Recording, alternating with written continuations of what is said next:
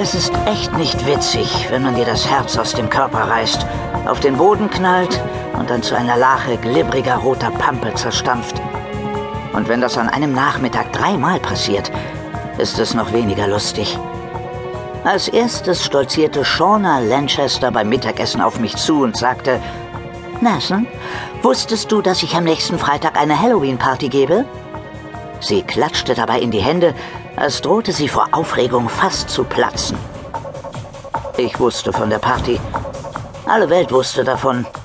Naja, zumindest die ganze fünfte Klassenstufe.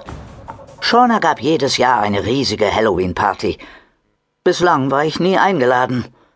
Keiner, der zu unserem Tisch gehörte, war jemals eingeladen worden. Ich könnte wetten, niemand von unserem Tisch hat jemals mit Shauna geredet, obwohl wir schon zusammen im Kindergarten waren. Ich schrieb hier gerade Geschichte. Shauna wippte auf ihren Füßen auf und ab. Ihr hellbraunes Haar tänzelte um ihre gebräunten Schultern. Und weißt du was noch? Mm, was? So klingt was, wenn man die Lippen beim Sprechen fest zusammenpresst. Ich riss meine langweiligen braunen Augen von den umwerfenden grünen Augen Shaunas gerade so lange los, bis für mich klar war, was ich vermutet hatte. Alle starrten mich an. Mookie, Adam, Denelli und alle anderen Zweitbesten an unserem mickrigen Tisch glotzten mich an, als hätte ich im Lotto oder den Super Bowl gewonnen. Rechts von mir sah mindestens die Hälfte der Computerfreaks von ihren Schachbrettern, Computerspielen und Dungeon-Karten auf. Die am Tisch der Opfer klebenden Kids links von mir beobachteten mich. Sogar die schrullige Abigail, die letztes Jahr von einem anderen Planeten zu uns gekommen war und immer noch in den Tiefen des Alls zu leben scheint, hatte ihren Kopf zur Hälfte in meine Richtung gedreht. Die Sportskanonen, Skater, einfach alle, die an den großen rechteckigen Tischen in der Kantine saßen, sahen mich an. Ich musste mich anstrengen, nicht vor Siegesfreude zu grinsen. Endlich hatte mich das Mädchen bemerkt, in das ich seit der dritten Klasse verknallt war.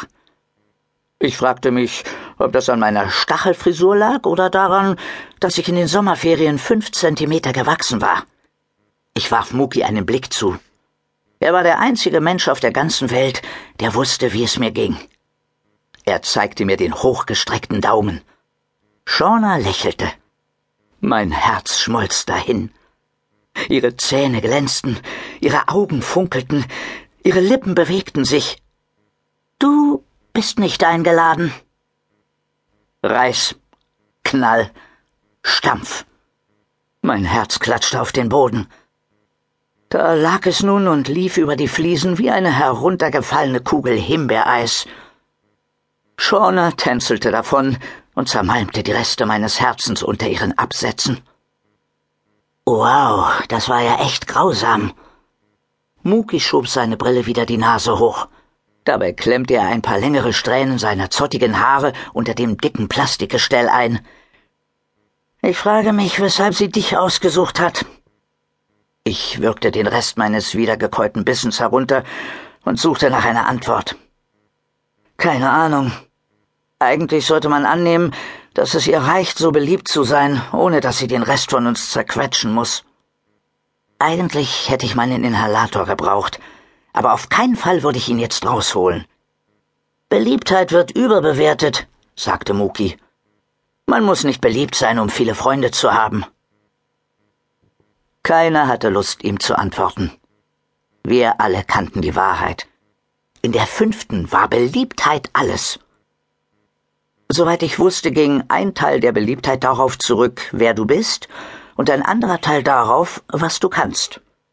Wir acht am Tisch der Zweitbesten würden auf einer Beliebtheitsskala zwischen eins und zehn so oder so in der Gegend von minus zwei landen. Wir waren alle Zweitbeste. Oder vielleicht Zweitschlechteste.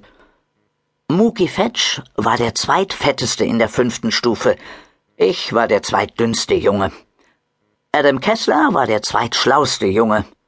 Denelli Sherborg war das zweitlustigste Mädchen – Jenny Chung war die zweitbeste Sängerin, Jerome Tully war der zweitschlampigste Und Armando Cadiz, der am zweitbesten gekleidete, die zweitbeste Quasselstrippe und der zweitschnellste Leser in der Klasse, war so etwas wie der dreifache Zweitbeste.